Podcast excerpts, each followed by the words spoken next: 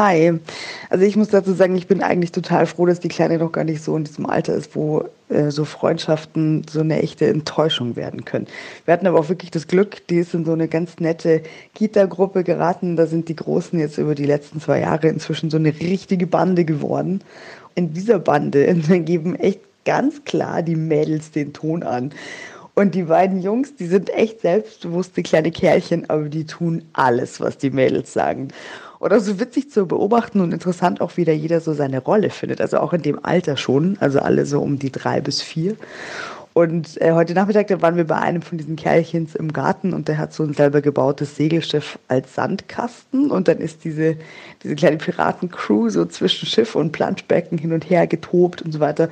Und dann hätte der Draufgänger aus der Gruppe der Kleinen eben verboten, auf dem Schiff mitzufahren. Und deswegen kam sie zu mir. Und dann finde ich die Frage immer total schwer, wie sehr mischt man sich da ein?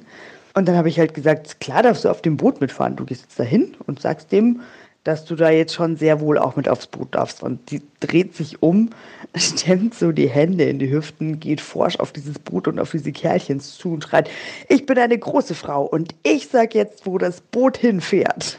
Und dann war der Fall erledigt. Und ich dachte mir mal, ja, wenn es immer so einfach bleibt.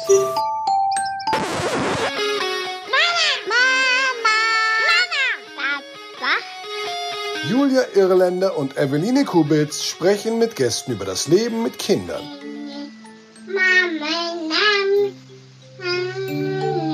Drei Jahre wach. Hallo und herzlich willkommen zu unserer mittlerweile zwölften Folge. Ich kann es kaum fassen. Willkommen zu Drei Jahre wach. Und im Studio für euch sind wie immer Julia und Eveline.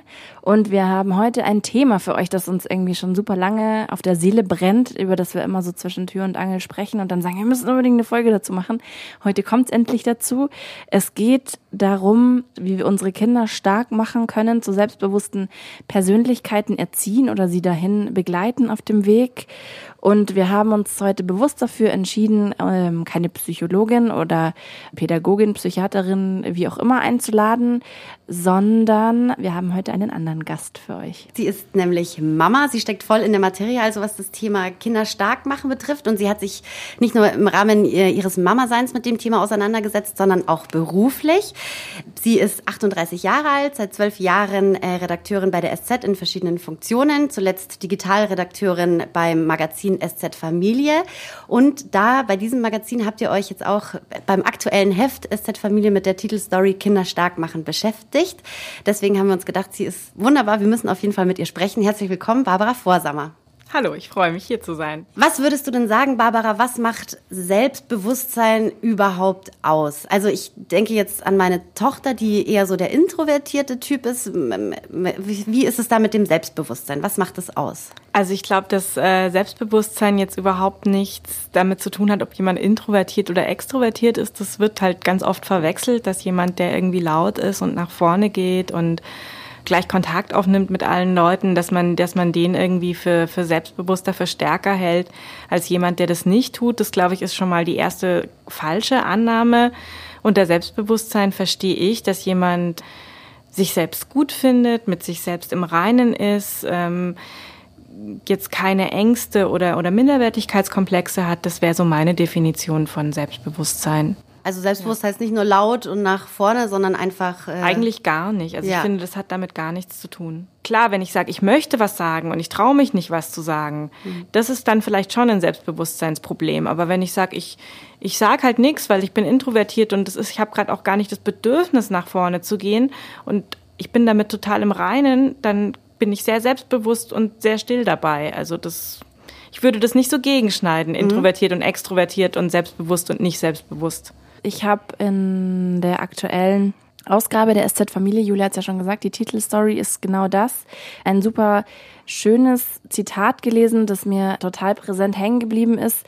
Da schreibt die Autorin, ich wollte immer eine Mutter sein, die ihrem Kind die Gewissheit gibt, um seiner selbst willen geliebt zu werden. Und ähm, das ist auf jeden Fall für mich total einleuchtend, dass das ein total wichtiger Aspekt ist. Was würdest du sagen, wie können wir Eltern sonst dazu beitragen, dass unsere Kinder selbstbewusst werden? Ich glaube, das sonst muss da weg in dem Satz. Also das ist das, was wir tun müssen. Und das ist das, das schreibt sich so sehr einfach hin. Mhm. Ich glaube aber, dass es ganz schön schwierig ist, weil wir natürlich wahrscheinlich die allermeisten von uns unsere Kinder lieben, so wie sie sind und um ihrer selbst willen. Aber die Frage ist, vermitteln wir das ihnen so? Weil wir ja natürlich die ganze Zeit was von ihnen wollen. Wir wollen, dass sie aufräumen. Wir wollen, dass sie Zähne putzen. Wir wollen, dass sie lesen üben. Wir wollen dies, wir wollen das. Und es ist total schwierig, glaube ich, im Alltag da keine ungute Verknüpfung reinzukriegen und dem Kind versehentlich oder früher hat man es sogar absichtlich gemacht, ähm, zu vermitteln, ich mag dich mehr, wenn du aufräumst und Einsen schreibst. Mhm. Also Liebe nicht an Bedingungen einfach knüpfen. Genau, und ähm, ich glaube, glaub, die meisten modernen Eltern würden sagen, das mache ich nicht oder das will ich nicht machen.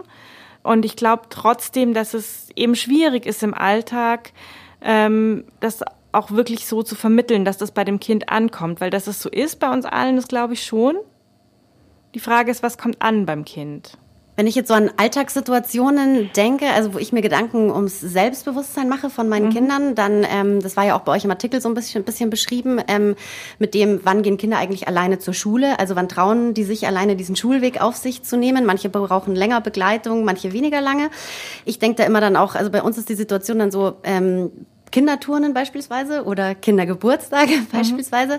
Wir waren kürzlich beim, bei einem vierten Geburtstag eingeladen und ich war die einzige Mama von insgesamt, glaube ich, fünf Kindern, die bei diesem Geburtstag mit dabei war. Alle anderen haben sich alleine hingetraut. Meine Tochter wollte, dass ich bleibe. So, ja, wir haben es immer wieder versucht, dass ich gehe, aber sie wollte, dass ich bleibe. Kinderturnen ist ein anderes Beispiel. Da äh, traut sie sich dann auch nicht alleine zu bleiben in der Gruppe. Die Lehrerin guckt mich immer schon so an und sagt, sie müssen jetzt aber mal gehen. Es ist nur für die, also es ist wirklich eine reine Kindergruppe und so. Es ist nicht mit Eltern. Und ähm, da, also das sind nur so Situationen, also das ist gar nicht schlimm. Wir gehen dann auch, also weil mein Kind muss nicht zum Kinderturnen so, dann ähm, ist es einfach nicht der richtige Zeitpunkt. Aber es sind halt so Situationen, wo ich mir Gedanken darüber mache, wie verhält sich das in solchen Momenten mit dem Selbstbewusstsein? Weißt du, wie ich meine? Also mhm. wie, wie ja. kann ich das halt ähm, das ist so ein bisschen so ein Konflikt, also weil man auf der einen Seite ja so dieses bindungsorientierte Erziehen, das war ja auch so ein bisschen in eurem Artikel die Rede halt hat, dass man also dass eine enge Bindung total wichtig ist, ja, dass man dass das ja auf jeden Fall dazu beiträgt und so sehe ich das auch. Also ich ich bin voll pro bindungsorientierten ähm, ähm, Erziehen und dass ja Kinder immer kooperieren, ja, also so gut es geht, die wollen einem ja nichts böse mit dem, was sie tun und und machen, sondern sie wollen ähm, sie kommen auf die Welt und sind sozusagen sie möchten kooperieren mit uns, ja. Und gleichzeitig denke ich mir halt dann ähm, ja, wie schaffe ich es denn dann, wenn meine Tochter so diese enge Bindung zu mir hat und scheinbar ja in diversen Situationen sich schwer tut, sich davon zu lösen, kriege ich sie dann trotzdem selbstbewusst? Weißt du, wie ich meine? Dieser Konflikt halt, der da so da ist irgendwie. Ich habe diese Frage ja auch ähm, der Nora Imlau gestellt, äh, mit der wir ein großes Interview eben im aktuellen Heft drin haben, von der ich genau das wissen wollte und die dann auch nochmal ganz klar gesagt hat, also selbst Bewusstsein lässt sich nur entwickeln, wenn ich eine ganz enge, ganz starke Bindung habe. Und diese Bindung, sich aus der zu lösen und zu sagen, jetzt mache ich es alleine, das ist Sache des Kindes. Das ist nicht äh, Sache der Eltern zu sagen, jetzt machst du es alleine. Und wenn das Kind noch nicht so weit ist, dann ist es noch nicht so weit.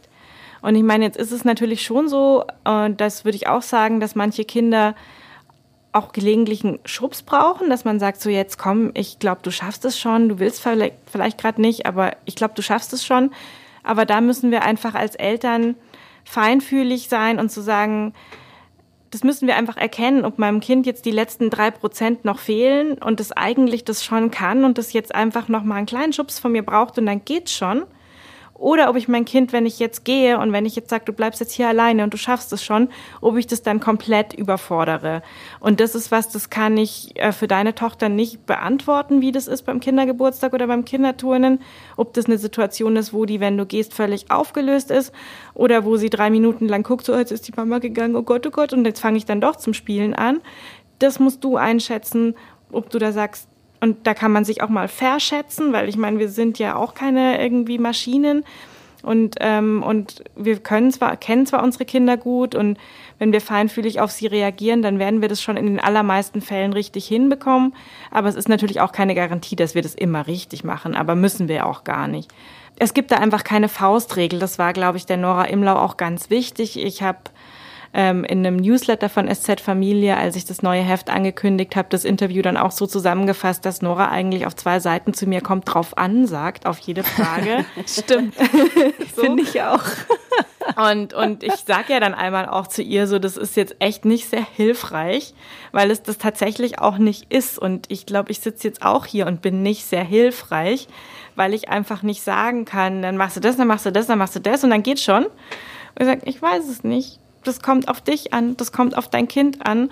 Und wann dein Kind soweit ist, am Kindergeburtstag allein zu bleiben, ähm, weiß ich auch nicht. Wird schon irgendwann passieren. Ja. Und ähm, ich glaube nicht, dass man sich selbst oder dem Kind einen Gefallen tut, wenn man da zu doll schiebt. Nee, genau. Also ich bin auch tatsächlich dann, um ja. das kurz äh, zu Ende zu führen, letztendlich dann geblieben. Ich habe mich dann über den guten Kaffee gefreut, den es gab, ja, und äh, habe einfach gemütlich äh, in der Küche gesessen und irgendwie gelesen und so. Und nur um das noch bei dem Kinderton nochmal aufzugreifen, ich glaube halt, dass die, also dass viele andere dann irgendwie doch anders sind oder anders reagieren, weil die Turnlehrerin zum Beispiel zu mir gesagt hat, ähm, sie müssen sich dann einfach, sie können sich ja nach fünf Minuten oder zehn Minuten rausschleichen. Sie sagen einfach, sie müssen auf Toilette und schleichen sich dann raus. Und da dachte ich mir so, ne, das mache ich auf gar keinen Fall, ja.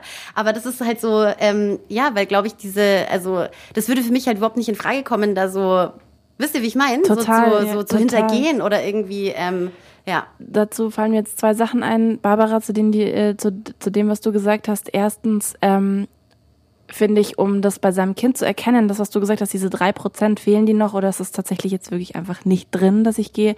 Dazu braucht es auch, um das zu erkennen, braucht es eine starke Bindung, weil du musst quasi mhm. bei deinem Kind total gut eingeloggt sein und das total gut kennen und lesen können und, ähm, und wissen, ist es jetzt schlechte Laune oder irgendwie, weiß ich nicht, es war heute viel, ist es müde oder wie auch immer. Oder ist es gerade wirklich einfach nicht drin? Und das Zweite, was ich, ähm, was mir dabei eingefallen ist, dass man muss auch, finde ich, als Eltern dann so Blicke aushalten von anderen Eltern oder auch so dieses, ich weiß, die anderen Eltern denken jetzt, ich bin jetzt so eine Helikoptermama, die hier sitzt. Ich bin die Einzige, die nicht geht. Äh, so. Und das finde ich ist total oft der Fall, auch auf dem Kinderspielplatz oder so, wenn man auf der Seite seines Kindes bleibt, in Konfliktsituationen zum Beispiel. Ich erlebe es total oft, dass ich Mamas oder auch Papas sehe, die so reagieren, habe ich manchmal das Gefühl, wie sie denken, dass es bei den Eltern ganz gut ankommt. Also so gewollt lässig, so nimm das Spielzeug ruhig und das Kind brüllt sich aber irgendwie die Seele aus dem Leib oder so. Oder ich, das, das hat jetzt nicht wehgetan oder so. Also wisst ihr, was ich meine? So ein bisschen so, weil man das nicht aushält, dass die anderen über einen denken, man wäre so eine klammernde Glucke, die sich da nicht lösen kann.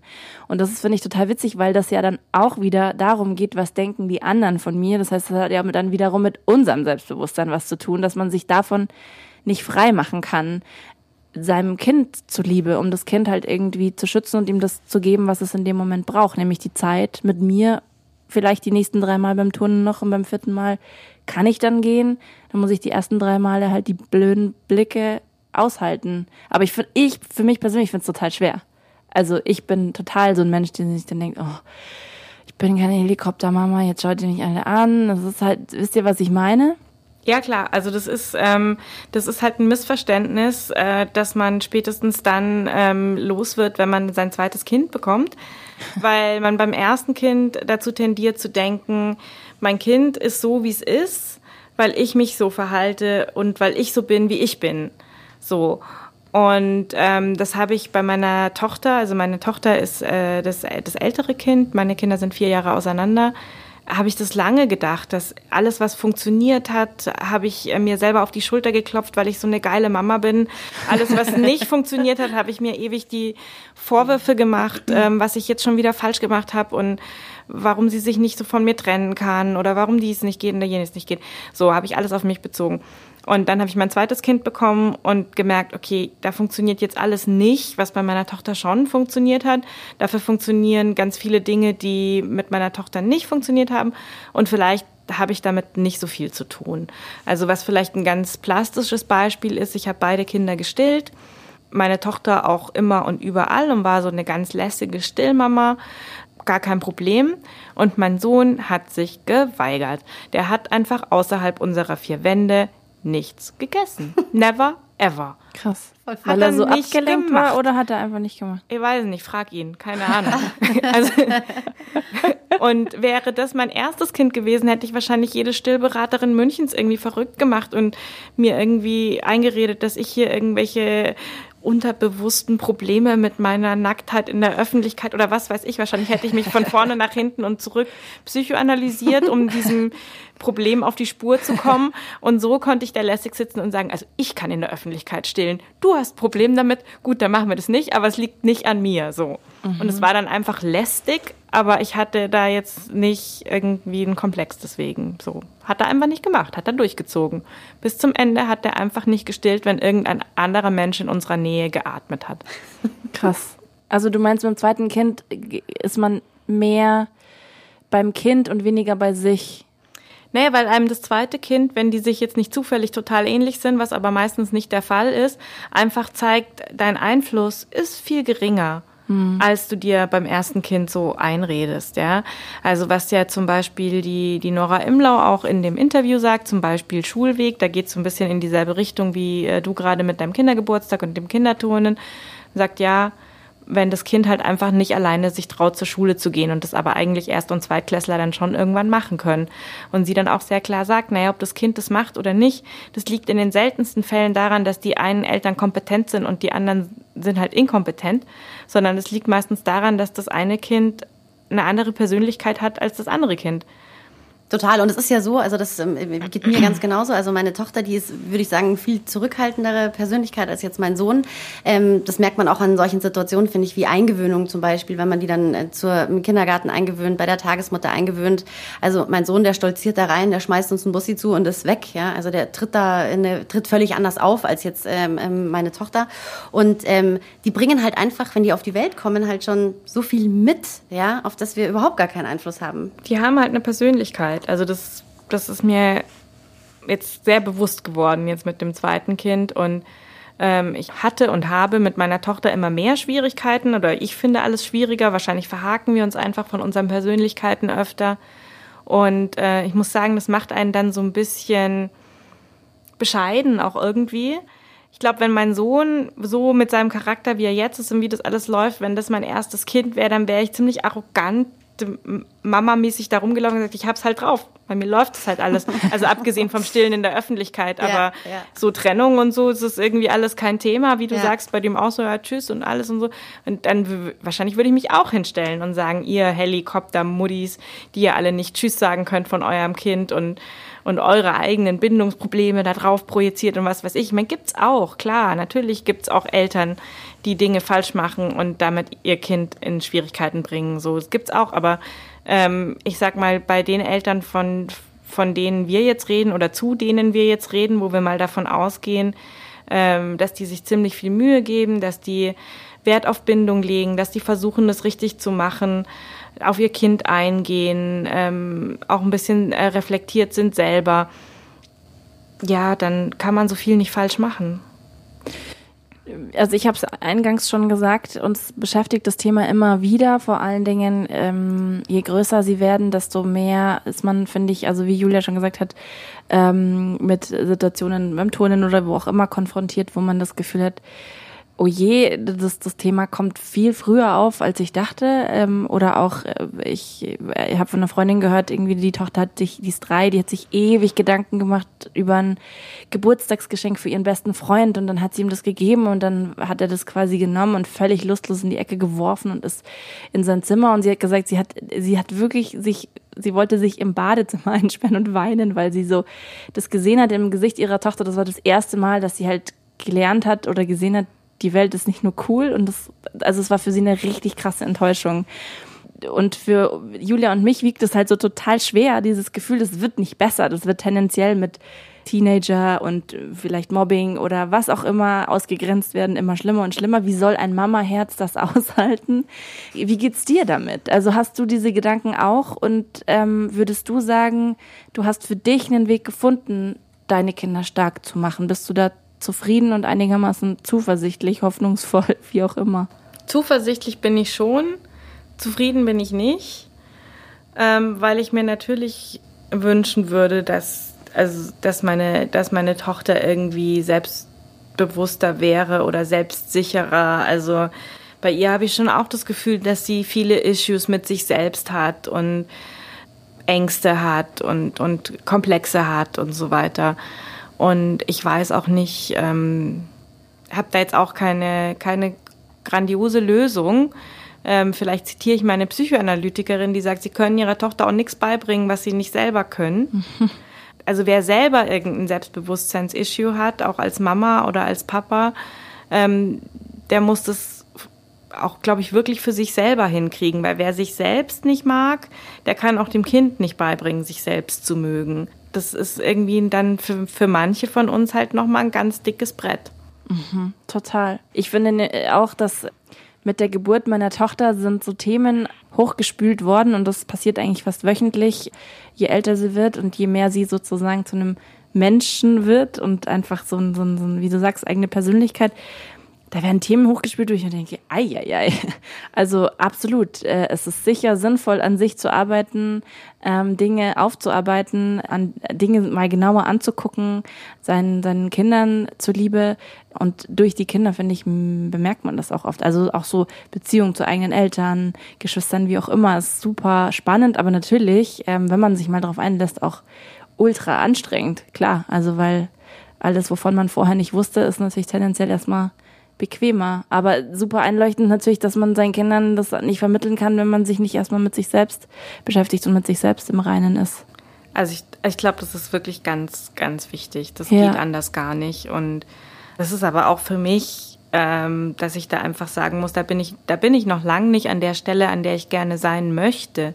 Aber ich glaube nicht, dass es wahnsinnig viel bringt, jetzt an meiner Tochter rumzuziehen und zu zerren und zu schubsen und zu versuchen, sie selbstbewusst zu machen und ähm, selber aber in Minderwertigkeitskomplexen zu versinken, sondern ich glaube, dass das wie fast alles äh, übers Vorleben und übers Beispiel mhm. funktioniert. Voll.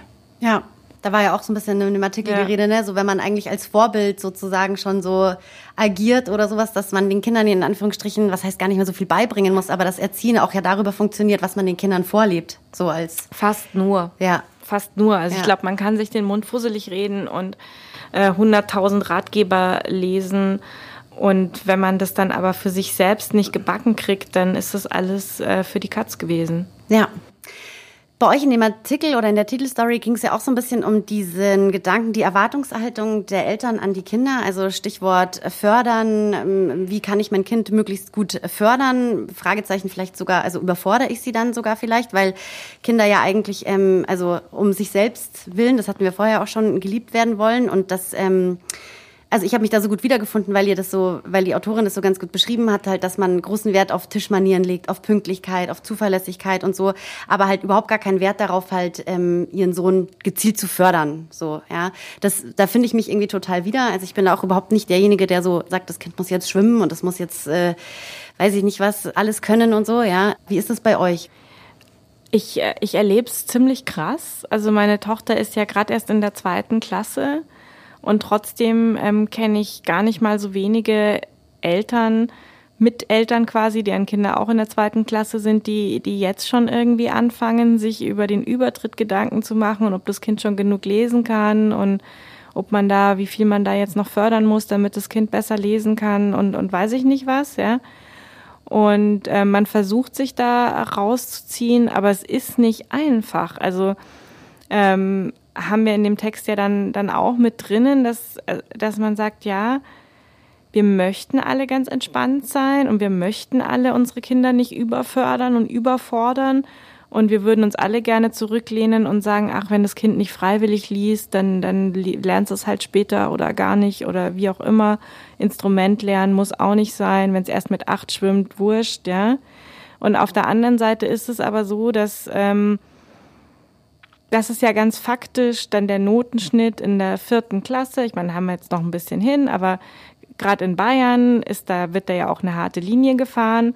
Und das entscheidet dann ganz faktisch über die Verteilung von, von Lebenschancen.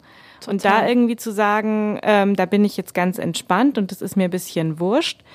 Ähm, ich glaube nicht, dass das so einfach wird, zumal man ja eben auch umgeben ist von Leuten, ähm, die da ehrgeizig sind und wo ich mich auch total wiedergefunden habe. Also ich finde unsere aktuelle, äh, unseren aktuellen Titel Essay, ich liebe den total, so eine tolle Frau, die den geschrieben hat.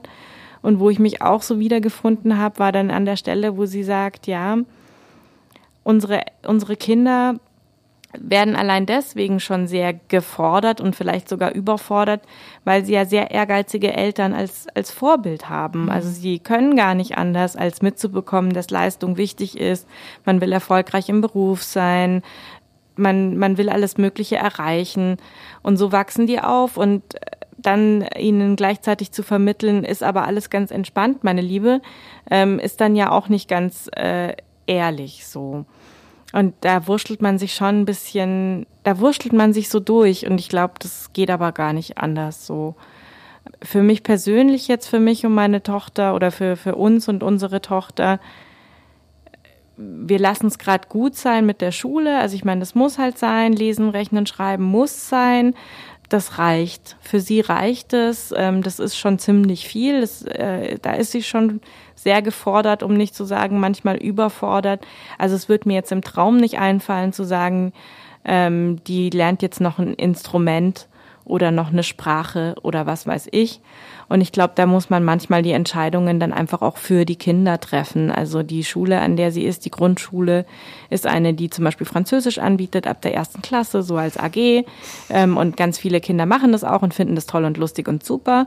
Und hätte ich ein Kind, das äh, irgendwie so ganz entspannt durch die Schule segelt, da und würde ich auch sagen, ja, von mir aus geh halt in die Französisch AG, wenn du Bock hast. Und sie würde gerne und ich, wir sagen aber nee, nee, sorry, keine Französisch AG für dich. Ähm, du bist bedient mit dem, was, äh, was Pflichtstoff ist. Woran ich gerade denken muss, das Radio Feuerwerk ist jetzt zum Teil ein medienpädagogisches Radio. Das heißt, wir haben acht bis zwölf, 13-Jährige in einer Kinderredaktion. Und ja. ähm, ich erinnere ja. mich an eine Situation, wo eine Volontärin mit einer Mutter telefoniert hat, um einen Termin auszumachen für ihre Tochter, ob die auf eine Reportage mitgehen will. Und die hat schon ganz, ganz, ganz oft gesagt, nee, geht nicht, nee, geht nicht. Und irgendwann äh, platzte es nach dem sechsten, siebten Mal Absagen irgendwie aus ihr raus. Die Schule macht die Kindheit meiner Tochter kaputt. Oder die Schule macht irgendwie, ähm, äh, lässt meinem, meiner Tochter keine Kindheit mehr, bei meiner Tochter keine Kindheit mehr zu.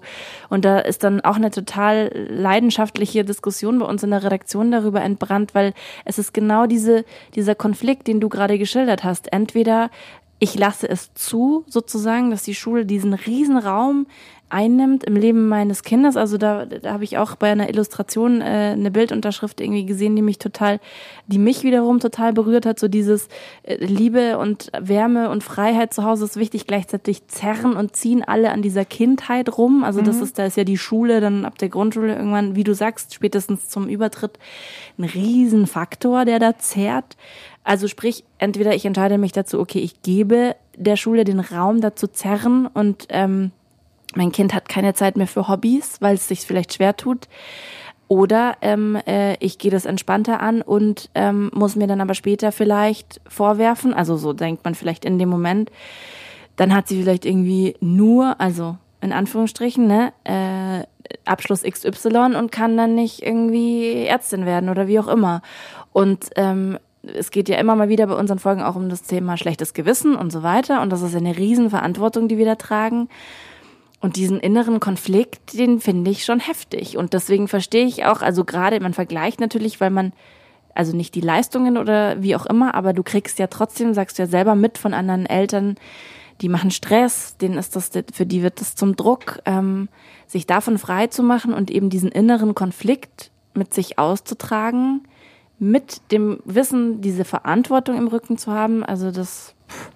Also wir hatten das, wir hatten das jetzt nur tatsächlich gerade dieses Thema. Meine Tochter ist im September geboren, Mitte September. Das heißt, äh, da ist ja die Frage, wann geht sie in die Schule? Das wurde jetzt in Bayern ja gelockert. Früher war ja, oder was heißt früher? Oder es ist der Stichtag, der 30.06. Äh, ähm, Beziehungsweise, nee, der 30.9. und ganz früher war es ja mal der 30.6., wie auch in anderen Bundesländern. Und jetzt hat man ja so diese, ich weiß nicht genau, wie man es dann, Korridorkinder oder wie man es jetzt nennt. Ja, irgendwie so. Irgendwie so, genau. Und wir haben uns halt dazu entschlossen, also dass sie auf jeden Fall noch ein Jahr später geht. Ja, also dass sie jetzt nicht als Vorschulkind in das nächste Kindergartenjahr geht, sondern nochmal noch mal ein Jahr verlängert so.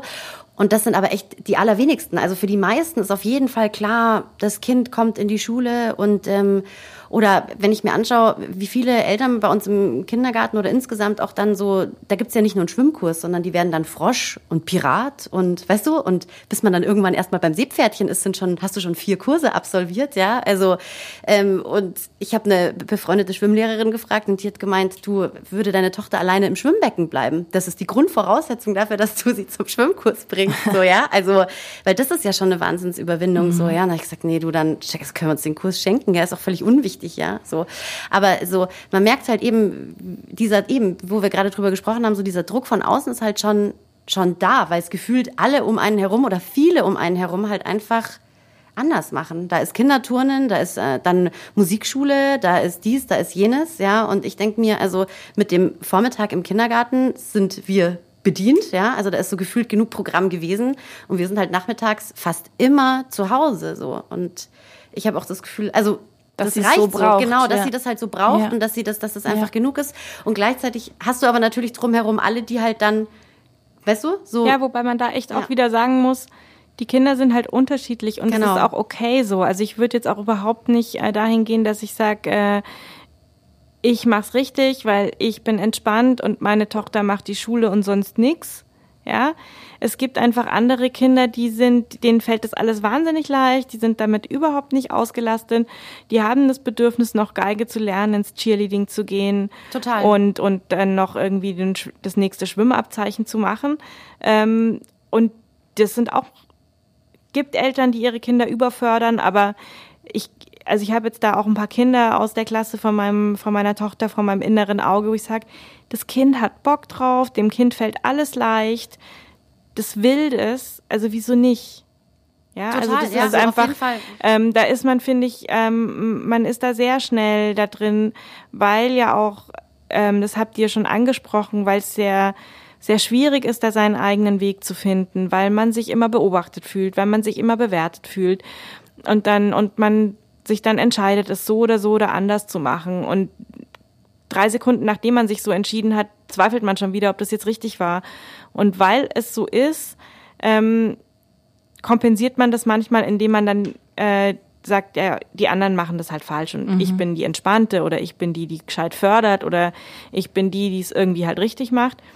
Und da glaube ich, ähm, würde ich mir total viel mehr Mut dazu zu wünschen, zu sagen, wir machen das halt anders. Wir machen das anders, weil wir sind anders und unsere Kinder sind anders und ähm, ich weiß nicht, wenn wir, wenn wir uns jetzt als Erwachsene mit unseren Freundinnen vergleichen, da sind wir viel, ähm, wie soll ich sagen, es ist, es ist viel einfacher für uns zu akzeptieren, dass wir unterschiedlich sind. Ja, meine beste Freundin singt in drei Chören und singt die ganze Zeit und macht es so gerne und macht es so gut und ist halt total musikalisch und es ist ihr Hobby und, und ich kann das überhaupt nicht und habe auch äh, kein habe aber auch kein anderes Hobby, weil ich dafür gar keine Zeit habe und so und da, da, gehen wir trotzdem nicht hin und sagen, macht die das jetzt richtig oder mache ich das jetzt richtig und wer, wer von uns macht's falsch, sondern da sind wir total in der Lage zu sagen, Voll. sie singt halt gerne und viel und ich halt nicht und macht ja. aber nix, ja, oder ist halt so und bei Kindern irgendwie sind wir der Meinung, die sind alle gleich und wir können die alle gleich behandeln und dann sollen sie auch gleich performen. Wenn wir das Gleiche oben reinstecken, soll das Gleiche unten rauskommen. Und da einfach zu sagen, das sind einfach kleine Menschen, die sind genauso unterschiedlich wie wir Erwachsenen. Und dass dann das eine Kind Bock hat, Querflöte zu spielen und das andere nicht, ist total normal und total okay. Ja, also ich glaube, der, der Punkt daran oder der Trick an der Sache, mhm. so würde ich jetzt darüber denken, ist es halt einfach, also für die Eltern das einfach zu akzeptieren. Also wenn, ähm, und das ist, glaube ich, aber super schwierig, wenn sie halt anders sind. Also wenn das so überperformende Eltern sind in, in so in so 70 Stunden äh, Jobs zu akzeptieren, okay, mein Kind ist ein Kind, das dem die Schule völlig ausreicht und das sich nicht noch irgendwie vier Hobbys drauf schaffen kann, das zu akzeptieren und das Kind schafft vielleicht nicht den Übertritt aufs Gymnasium, das zu akzeptieren. Also mein Freund ist äh, Gymnasium, äh, Lehrer am Gymnasium und hat äh, immer wieder, also kommt immer wieder relativ äh, frustriert und verzweifelt nach Hause, weil er sagt, die Kinder, also es gibt halt einfach so viele Kinder, die denen es richtig, richtig, richtig schlecht geht auf dem Gymnasium, also die richtig leiden und die Eltern lassen sie nicht abgehen und auf eine andere Schule gehen und andersrum zu, zu ähm, das Kind zu akzeptieren, wenn es halt irgendwie, wobei das vielleicht subjektiv, wenn ich so drüber nachdenke, vielleicht leichter ist, wenn du so ein Kind hast, was mega viel will und mega viel schafft und so. Ja, mit beiden, also da sind wir wieder beim Stichwort um seiner selbst willen und wie man halt ist, geliebt werden. Auch wenn es dann vielleicht am Ende nicht das Abitur ist oder das Abitur dann auf einem zweiten Bildungsweg oder wie auch immer. Also einfach zu sagen, okay, ich gebe dir die Stärke mit, du bist okay, so wie du bist. Und das ist auf jeden Fall, glaube ich, leichter gesagt als getan. Genau, also das, das glaube ich auch. Also das, da kann man irgendwie nicht stehen bleiben an dem Punkt, ich sage, ja, natürlich liebe ich meine Kinder, wie sie sind, weil man eben doch, glaube ich, im Alltag ganz oft Dinge sagt oder tut, ähm, die dann beim Kind anders ankommen. Ja. Also hast du gerade ein Beispiel im Kopf? Ich überlege gerade, aber es sind jetzt eigentlich eher ähm, eher Beispiele aus aus meiner eigenen Kindheit, wo wo halt ich glaube, also als wir Kinder waren, war das auch noch sehr viel üblicher. Da war das die gängige Erziehungsmethode. Also das war jetzt nichts, äh, nichts Komisches, dass man, dass man einfach gesagt hat, ähm, Zuneigung, positive positive Verstärkung und so weiter, das gab's halt nur bei Wohlverhalten. Ich bin mir sicher, dass meine Eltern mich lieben, so wie ich bin und auch als Kind geliebt haben, so wie ich bin und dass die nie bewusst gesagt haben, also nur wenn du so und so und so bist und nur wenn du den und den und den Schnitt hast, haben wir dich lieb. Aber die Art und Weise, wie kommuniziert wurde, die Art und Weise, wie die Dinge bewertet wurden, ähm, haben das so ein bisschen suggeriert. Und da habe ich manchmal schon auch Angst, äh, dass das dann so ankommt. Mhm. Also finde ich immer finde ich immer wieder echt schwierig. Also da hatte ich jetzt gerade beim Abendessen mit meinem Sohn so eine Szene. Ich habe ihn irgendwie ziemlich zur Schnecke gemacht. Ich weiß gar nicht mehr warum. Wahrscheinlich irgendeinen Scheiß gemacht. Naja, auf vier ist der, oder? Der ist vier, mhm. ja. Also weiß ich nicht. Auf jeden Fall habe ich ihn ganz schön angemotzt. Und dann war er so außer sich. Dann hat er so zu weinen angefangen, ähm, wie Kinder halt dann manchmal weinen, wenn man sie so richtig anscheißt. ähm, und dann merken sie, das haben sie sich jetzt ganz, ganz schlimm zu Herzen genommen. Und irgendwie fühlen sie sich jetzt gerade in ihrer kompletten Person abgelehnt, ja. Mhm. Und dann ähm, ich das auch versucht habe, wieder gerade zu biegen und zu sagen, du, ah ja genau, er hat mich gehauen die ganze Zeit. Er hat mich die ganze Zeit gehauen. Und irgendwann kam er dann mit einem Steckenpferd an und hat mir dieses Steckenpferd in den Rücken gehauen. ja gut, so. da wäre wär ich vielleicht auch kurz ein bisschen weniger diplomatisch. Ja, da, genau. war ich, da war ich nicht mehr so diplomatisch. Und dann ähm, das halt dann wieder für einen Vierjährigen auseinander zu klamüsern, zu sagen, ich liebe dich, ich hab dich fürchterlich lieb, aber ich möchte von dir kein Steckenpferd in den Rücken gehauen werden bekommen, ja. So, und, und wenn ich dich dann anmotze, weil du mich gehauen hast, dann hat das aber nichts damit zu tun, dass ich dich nicht mehr liebe, sondern dass ich nicht gehauen werden möchte. Und das ist ganz schwierig und man macht, also ich mache immer den Fehler, dass ich meine Kinder dann voll laber. Ich denke so, ja, der ist aber vier, der will nicht voll gelabert werden, der, der versteht das alles gar nicht. Das sind schon wieder viel zu viele Wörter. Mhm. ja, da haben wir ja auch vorher drüber gesprochen, dass sie das, das ist ja auch, glaube ich, so ein bisschen das Fazit von Nora Imlau im Interview so, es ist auf jeden Fall sehr viel Kommunikation mit den Kindern vonnöten und gleichzeitig geht's mir wie dir. Also ich meine, meine Tochter ist zwei.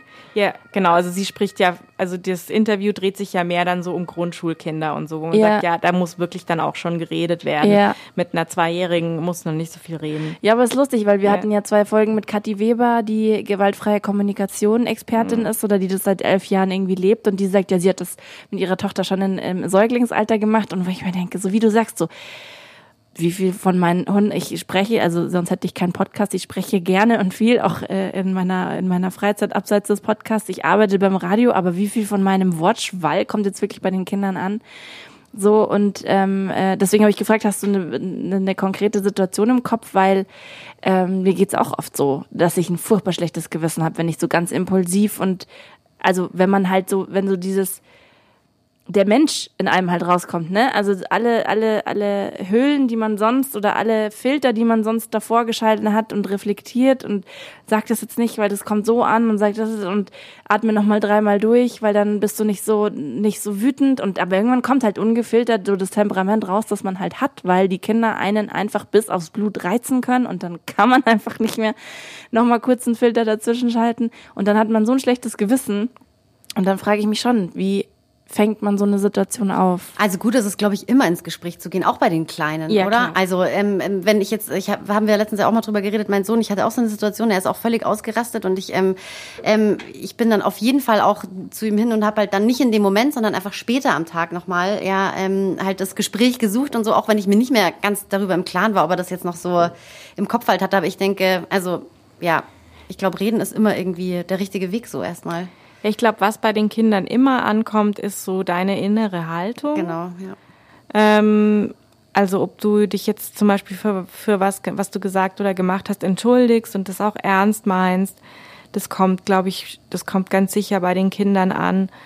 Und ähm, wo ich zum Beispiel gemerkt habe, dass das in meiner inneren Haltung einen Unterschied gemacht hat. Also ich habe ähm, die ersten Jahre meiner, meiner Elternschaft überhaupt nicht verstanden, was diese bindungsorientierten, komischen äh, AP-Eltern da so immer wollen mit ihrem, man darf nicht wenn dann sagen. Und ich denke, wie zur Hölle soll ich erziehen, ohne meine Kinder mit wenn dann äh, durch die Gegend zu erpressen? Ganz kurz noch für die Leute, die es nicht Ja. wissen, AP äh, meint äh, Attachment Parenting. Kannst du vielleicht kurz erklären, was damit gemeint ist? Das ist eigentlich nur der, der englische Begriff. Also in, im Deutschen sprechen die meisten von bindungsorientierter Elternschaft.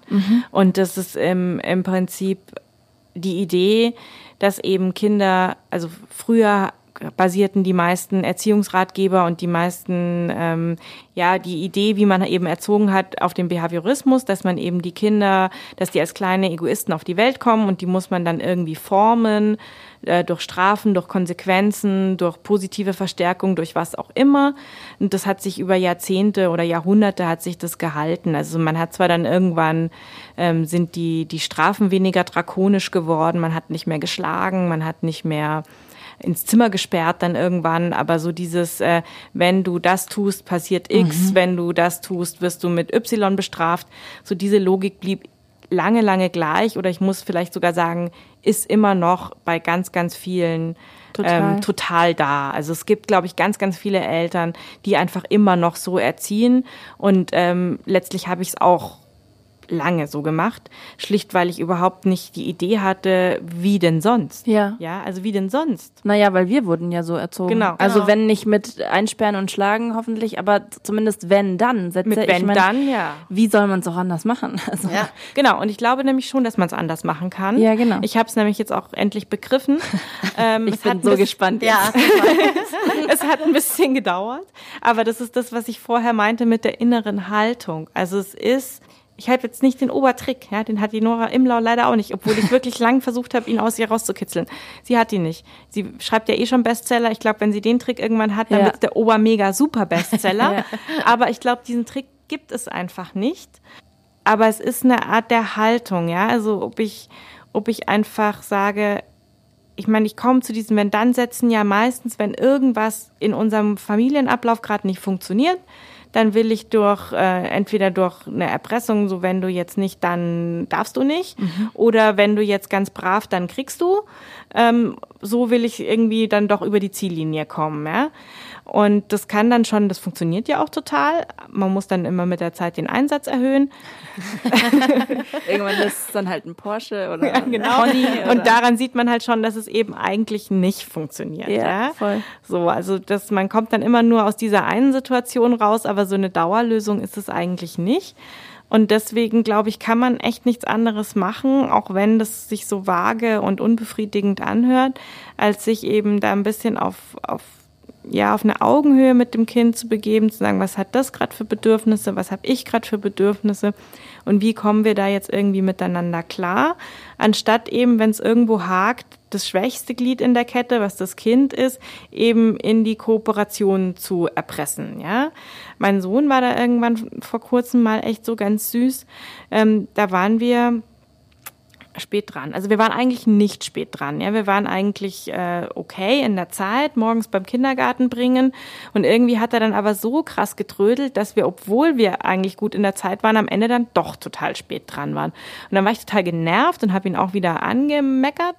Und dann, und dann sagt er so zu mir, Mama, wir, du bist schuld, dass wir zu spät sind. Und dann sage ich zu ihm, das stimmt doch überhaupt nicht. Wieso bin ich jetzt dann schuld? Und dann sagt er zu mir, ja Mama, du musst doch wissen, dass Kinder trödeln.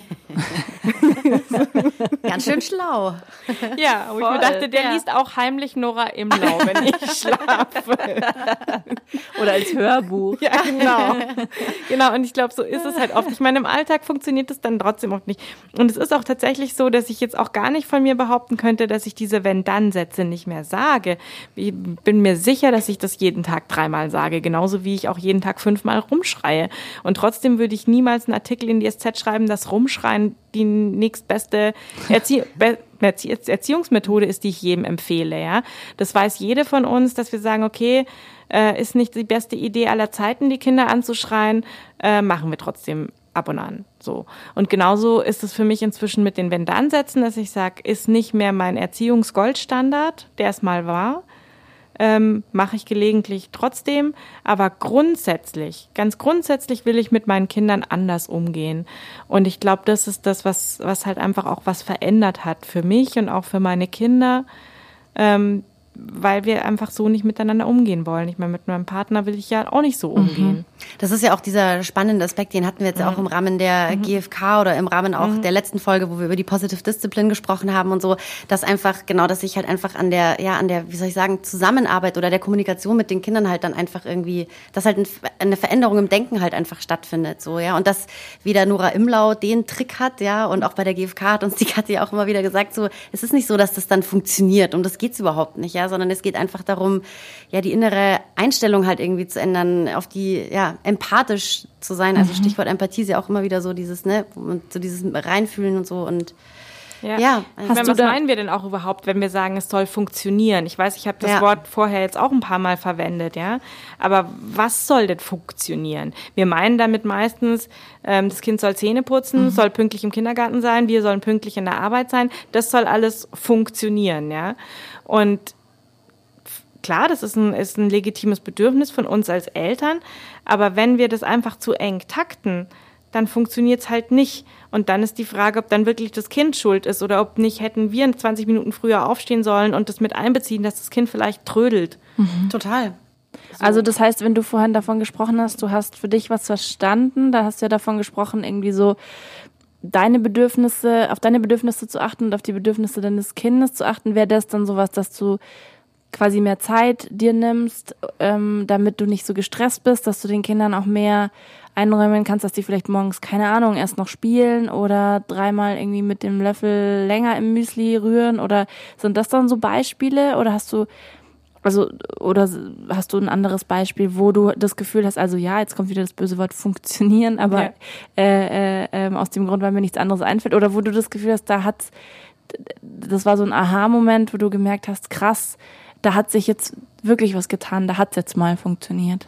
Ja, und ich glaube aber, dass genau das, ich kann das jetzt erzählen, wie es für uns funktioniert, aber ich glaube, es wäre auch wieder fatal, wenn irgendjemand dann denkt, ah ja, das mache ich jetzt Ja, genauso, klar. weil, weil wahrscheinlich keiner, keiner, der zuhört und auch ihr beide nicht so genauso ist wie ich und keins eurer Kinder ist genau wie, wie meine Kinder und deswegen ist das immer die Frage, ob man, wie weit das alles übertragbar ist. Also für uns funktionieren starre Routinen ganz gut, also dass das, ähm, und das widerspricht mir eigentlich, weil ich wäre gern spontan, aber das, ähm, das funktioniert mit meinen Kindern dann nicht. Die wissen dann nicht, was sie machen sollen und woran sie sind und dann funktionieren sie nicht, ja, weil sie dann verwirrt sind. Und ähm, deswegen ähm, sind äh, starre Routinen morgens Ja. und abends bei uns echt so ein ganz guter Trick. Aber es gibt bestimmt auch Kinder, ähm, bei denen braucht's das nicht oder bei denen ist das vielleicht sogar kontraproduktiv, ja, weil du jetzt gerade gesagt hast, morgens noch spielen. Morgens noch spielen geht zum Beispiel überhaupt rein gar nicht, ja. Also ins Kinderzimmer abgebogen wird nicht irgendwann in diesem, in diesem morgendlichen, in dieser morgendlichen Routine, weil das kostet gleich wieder eine halbe Stunde. Also das ist aber eben ganz sicher gibt's äh, Familien, die sagen, nee, also morgens 20 Minuten spielen, das braucht äh, der Emil unbedingt, mhm. damit wir irgendwie günstig aus dem Haus, damit wir alle gut drauf aus dem Haus kommen. Und es ist einfach irre unterschiedlich. Und da muss man, glaube ich, einfach ausprobieren. Und ich glaube, dass, dass man kann sich die Frage einfach immer nur selber am besten beantworten, weil man selber das Kind am besten kennt und weiß, was braucht es. Ähm, muss es morgens eine Stunde im Müsli rühren? Oder schläft es lieber eine halbe Stunde länger? Ja. Ähm, braucht es einen starren Ablauf oder kann ich mich darauf verlassen, dass es schon irgendwann seine Zähne putzt? Ja, also das, das ist einfach. Das die Antwort, die Nora Imlaut ja. dir dann am häufigsten gegeben hat, Barbara, dieses kommt drauf an, ja. äh, ist ja einfach auch dann es so das, ne? weil halt jede Familie ist anders, Total. genau. Und auch so dieses, ähm, was du vorhin angesprochen hast, ist, also ich habe da jetzt im Laufe des Gesprächs drüber nachgedacht, es ist auf jeden Fall so, dass, also ich kenne auch Kinder, Freundinnen von meiner Tochter, die, die sind völlig anders als sie, die haben jeden Tag Programm und die brauchen das total. Also das mhm. ist so, wo die Eltern eher sagen, ich würde eigentlich total gerne lieber weniger machen, ja, aber das, das geht überhaupt gar nicht so, ja, weil ja. die, die ist, die geht abends nicht ins Bett, die ist ähm, voller Energie, die muss rausgelassen werden so am Tag. Ja. Also das ist so. Ja, und ich finde das so interessant, dass wir bei unseren Kindern da irgendwie nicht damit so richtig klarkommen, dass die unterschiedlich sind. Total. Ja? Ich sag, jetzt haben wir es gerade von den Morgenroutinen gehabt. Ich glaube, wenn wir drei uns jetzt drüber unterhalten, ähm, welche fünf Dinge wir morgens als erstes machen, wahrscheinlich völlig unterschiedlich. Mhm. Total. Ja? Die eine duscht erst, die andere trinkt erst Kaffee, die nächste macht Yoga, die vierte springt direkt zur U-Bahn und macht gar nichts zu Hause. Und, und irgendwie da können wir schulterzuckend weitergehen und sagen, ich bin Morgenmensch, du halt nicht. Ja, und das, was Evelyn Aber vorhin auch gesagt hat, ist so dieses so, dass es einem, glaube ich, oft am schwersten fällt oder dass es oft am kompliziertesten ist, wenn halt das Kind genau anders ist als man mhm. selbst. Ja, also ich bin halt so, wie soll ich sagen, eher so ein schnelllebiger Typ. Ja, ich rede schnell. ich Kann man bin am so sagen. unterwegs, keine Ahnung. Und meine Tochter hat die Ruhe weg. Also wenn die morgens im Kindergarten, die könnte, die könnte sich eine halbe Stunde lang damit beschäftigen, ihre Schuhe auszuziehen, so ja. ja. Und ich mir denke, zack, zack, zack, ja. Aber das ist so ja. Und das, genau, das halt so zu akzeptieren akzeptieren mhm. und das mhm. so anzunehmen. Ja, also ich habe mal ähm, auf dem Blog darüber geschrieben, habe mal geschrieben, so mein, meine Tochter, mein Mädchen vom anderen Stern, ja, weil sie mir manchmal vorkommt wie so eine kleine Außerirdische, ja, die, also, weißt du so, die, die jetzt halt da ist, ja, und die, die ich unendlich liebe, die aber völlig anders ist, als ich bin so und wir halt einfach so einen, ja, Weg finden, so einen gemeinsamen Weg da halt irgendwie finden, so und das ist ähm, total spannend und total herausfordernd. Was bei diesem gemeinsamen Weg für mich ein totaler Aha-Moment war, da, das ist mir jetzt gerade eingefallen, als du gesagt hast, so willst du mit deinem Partner nicht reden oder so würdest du mit deinem Partner nicht reden. Ich ähm, bin mal auf äh, einen Instagram-Account gestoßen, der sich ganz viel eben mit ähm, Bindungstheorie oder Bindung Beziehung statt Erziehung und so, solchen Dingen auseinandersetzt. Und was mir da total geholfen hat, war dieser Perspektivwechsel, sozusagen Erwachsene in diese Situationen zu setzen. Also wie würde dein Mann reagieren, wenn du sagst, komm Schatz, wir gehen jetzt auf die Party und der liest gerade Zeitung und trinkt seinen Kaffee und du sagst es und zehn Sekunden später kommst du schon und nimmst deinen Arm und rammst ihn in die Jacke und nimmst den anderen Arm und, und sagst, und hat der dann Bock mit dir mitzugehen? Wahrscheinlich nicht. Und da ist es völlig okay und plausibel ja. und äh, so und dann dachte ich so, Hä? da war die Kleine irgendwie ein paar Wochen alt und ähm, Darüber haben wir auch schon vorgesprochen, woher sollen wir es denn anders wissen, weil es ist so im Rückenmark und in unserer DNA irgendwie drin, weil wir wurden so erzogen, wir hatten zu funktionieren, sonst mhm. äh, so, also es war gar nicht so ein, so ein, so ein, so ein, so ein, dem wurde gar kein Raum irgendwie eingeräumt. Und das war echt so, dass es mir wie Schuppen von den Augen gefallen, dass ich dachte, ja klar, krass, wieso eigentlich, wieso? Also die Frage auch an euch, wieso erwarten wir, wir das dann von den Kindern? Wieso gehen wir so mit den Kindern um? Und wieso tun wir uns so schwer, diese Unterschiede anzuerkennen? Also dafür habe ich immer noch keine Antwort. Ja, das ist einfach dieses Kinderbild, ne? Das, man muss überall das Gleiche reinschmeißen, dann kommt auch überall unten das Gleiche raus. Ja, gut, ja. Und diese, diese Idee, so one size fits all und wir können Erziehungsratgeber schreiben, weil das passt schon, wir haben schon Regeln, die für alle funktionieren, das ist halt einfach nicht so. Und ja, es ist ein bisschen, ja, es scheint schwer, das zu akzeptieren. Ja, es ist natürlich ja. auch, also das ist ja auch der, quasi dann das Fazit des, des Interviews. Ähm, das finde ich total ähm, super äh, dass es ein Trugschluss ist, dass tatsächlich das mit den Kindern nur in den ersten Jahren anstrengend ist, mhm. sondern äh, äh, also ich äh, habe jetzt auch sehr viel schon mit Eltern gesprochen, die Teenager-Kinder haben und das ist einfach also ein Klischee, dass es nicht umsonst gibt, kleine Kinder, kleine Probleme, große Kinder, große Probleme, das habe ich jetzt schon sehr oft gehört und äh, dass es ein Trugschluss ist, dass man nur in den ersten Jahren so eine enge Bindung braucht und so und es nur da viel Arbeit ist. also vielleicht wünschen wir uns deshalb so einheitliche Kinder, one size fits all, weil es halt einfach, weil, weil es halt viel einfacher wäre, wenn es Hebel und Tools und so weiter gäbe, Ja. die für alle funktionieren. Und das soll doch bitte jetzt endlich mal einer erfinden, weil dann haben wir es nicht so schwer, weil wir leben, also wir haben, also man muss ja auch mal, ne, also uns ein bisschen so ein, schon auch anerkennen, wir leben alle in einer sehr teuren Stadt. Äh, Klar, wir wollen vielleicht auch arbeiten, weil wir es wollen, aber es, viele können sich auch nicht leisten, nicht zu arbeiten. Und das ist schon auch, ich würde mir gerne vier Stunden morgens Zeit nehmen für meine Tochter manchmal, aber ich kann es halt nicht. Ich muss in die Arbeit. Und dann wäre es natürlich einfacher, wenn ich sage, meine Nachbarin oder meine beste Freundin macht so, jetzt mache ich es auch so und dann ist alles voll cool und wir streiten uns nie und die ist total happy und ich bin happy. Vielleicht ist das der Grund, ja. Und dass man dahin kommen muss, dass man sagt, es ist schon okay, dass die unterschiedlich sind, weil Kinder haben ist halt einfach scheiße anstrengend.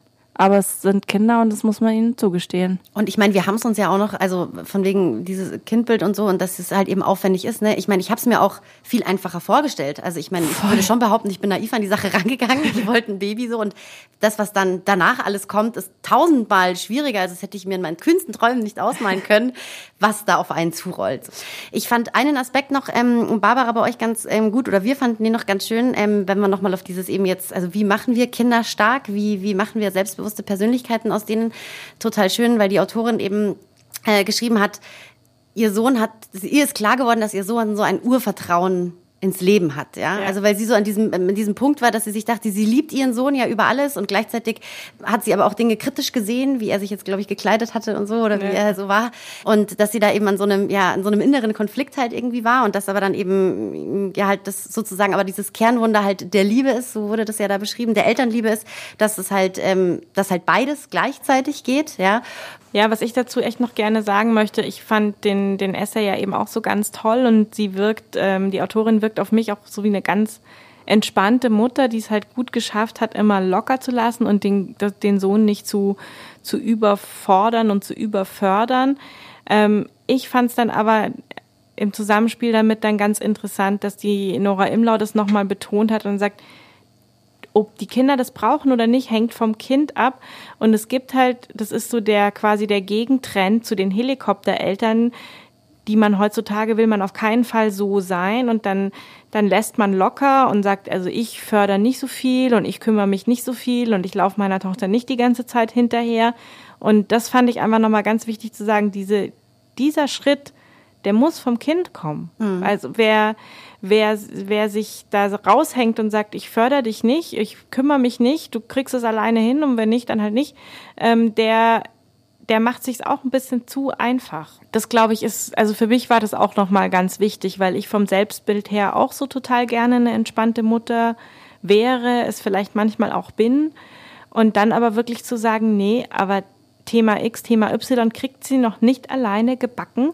Und da muss ich jetzt dranbleiben, so gerne ich mich da auch rausziehen würde, weil ich eigentlich überhaupt keinen Bock habe, da hinter ihr her zu helikoptern. Aber ich muss es machen, weil sie kann es noch nicht alleine. Und da einfach nicht Lazy Parenting zu betreiben. Ja. Oder eben die Blicke aushalten dann von den Eltern. Ja, genau, die was ihr am Anfang hattet. Und Genau, sagt, helikopterig genau, finden, ja. scheißt der Hund drauf, dann ist es halt so, wenn mein Kind, also mein Kind, Wenn das Kind es braucht, dann Genau. braucht es das, ja. Und Genau. das, das, können, das können wir als, als Mütter und Väter von diesem Kind eben am besten einschätzen, Ja. ob das das jetzt braucht, dass ich da stehe. Und also es ging dann auch ums Thema Hausaufgaben. Mal manche Kinder kriegen das alleine hin, bei manchen Kindern muss man irgendwie jeder Zeile hinterher äh, arbeiten, ob sie das jetzt wirklich hinbekommen hat und verstanden hat und so. Und da ist halt auch nicht Lösung A besser als Lösung B, sondern es kommt halt drauf an, was braucht das Kind. Und das fand ich eben einfach wirklich nochmal so ganz, ganz erhellend zu sagen, ähm, ja, Patentlösung gibt's eh nicht und eben auch locker lassen kann richtig sein. Locker lassen kann auch falsch sein. Ja. Helikoptern kann richtig sein. Helikoptern kann auch falsch sein. Und leider ist es so differenziert, leider ist es so schwierig und leider muss man immer sagen, kommt drauf an. ja. Und gut ist es ja auch so dieses so dieses Selbstvertrauen in sich selber halt eben zu haben, was du gerade gesagt hast, auch nur du kennst dein Kind am allerbesten, so die Eltern kennen ihr Kind am allerbesten. Ja. Ja. Also ihr seid die Profis und es gibt niemanden auf der Welt, der das Kind besser kennt als ihr. Und dann, äh, das habe ich vorher auch schon mal gesagt, aber ich betone es nochmal, weil das bei manchen dann wieder wenn man das so sagt, du weißt es und du bist der Experte und du weißt, was richtig ist für dein Kind, dann aber auch gleichzeitig wieder zu sagen, du kannst dabei aber auch mal einen Fehler machen. Ja, total. Ja, weil ja. also in dem Moment, wo man sich selber zum Profi und zum Experten macht, denkt man dann gleich, ja, jetzt darf ich es aber auch auf keinen Fall verkacken. Und man sagt, wirst es garantiert auch mal zwischendurch verkacken und falsch einschätzen. Und das ist okay. Und das ist auch okay. Ja. ja. Ich würde voll gerne auch manchmal so in 20 Jahren gucken, weißt du, und mir denken so, hey, wie sind denn die Kinder, weißt mhm. du, ist also so einfach so. Wie sind sie geworden? Was wie sind sie geworden, genau. Wie, wie therapiewürdig. Wahrscheinlich fand ich deswegen diesen, diesen, diesen Essay, unsere Titelgeschichte, ich, mich hat die so gerührt, als Total. ich die zum ersten Mal gelesen habe, sind mir echt so die Tränen gekommen, weil ich dachte, das, da bin ich echt so gespannt drauf. Wie sitzt man da, wenn die eigene Tochter Anfang 20 ist? Man sich eben nicht mehr rausreden kann mit, das ist jetzt eine Phase und jetzt ist sie halt mal gerade mehr so oder so und wird sich schon wieder einrenken, sondern sich hinsetzen muss und sagen, okay, so ein Mensch ist sie jetzt geworden und wie geht's mir jetzt damit? Genau, mhm. ja, finde ich total, total also spannend. Also da sprechen wir dann nochmal, Barbara. Da sprechen genau, wir nochmal. genau. Schön. Ja. Vielen Dank, liebe Barbara, dass du dir ja, die Zeit gerne. genommen hast, mit uns darüber das zu sprechen. Es war ein sehr schönes Gespräch. Äh, ich könnte ja. noch Stunden weiterreden, aber es ist zu heiß. Danke dir und wir hören uns alle in vier Wochen wieder. Schön, dass ihr eingeschaltet habt. Und eine schöne Zeit bis dahin. Macht's gut. Danke nochmal, Barbara. Dankeschön. Tschüss. Danke. Ciao. Drei Jahre wach. Das Abenteuer Familie.